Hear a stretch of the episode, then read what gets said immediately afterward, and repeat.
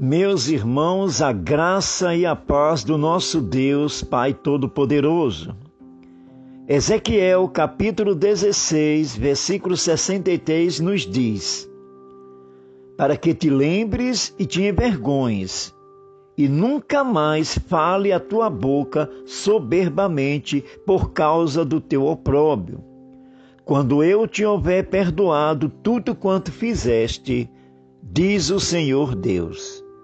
Meus irmãos, a maior bênção adquirida pelo ser humano é o perdão de Deus. E nós, quanto cristãos, somos perdoados, porque Deus deu o seu Filho amado por mim, por você. Deus nos perdoou. Isto é algo inimaginável, é algo tremendo para as nossas vidas e somos gratos por isto. Somos pessoas escolhidas por Deus para a honra e glória do seu nome.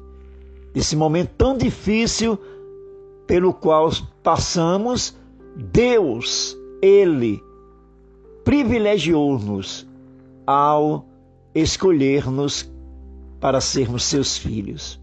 Em nome de Jesus Cristo. Amém.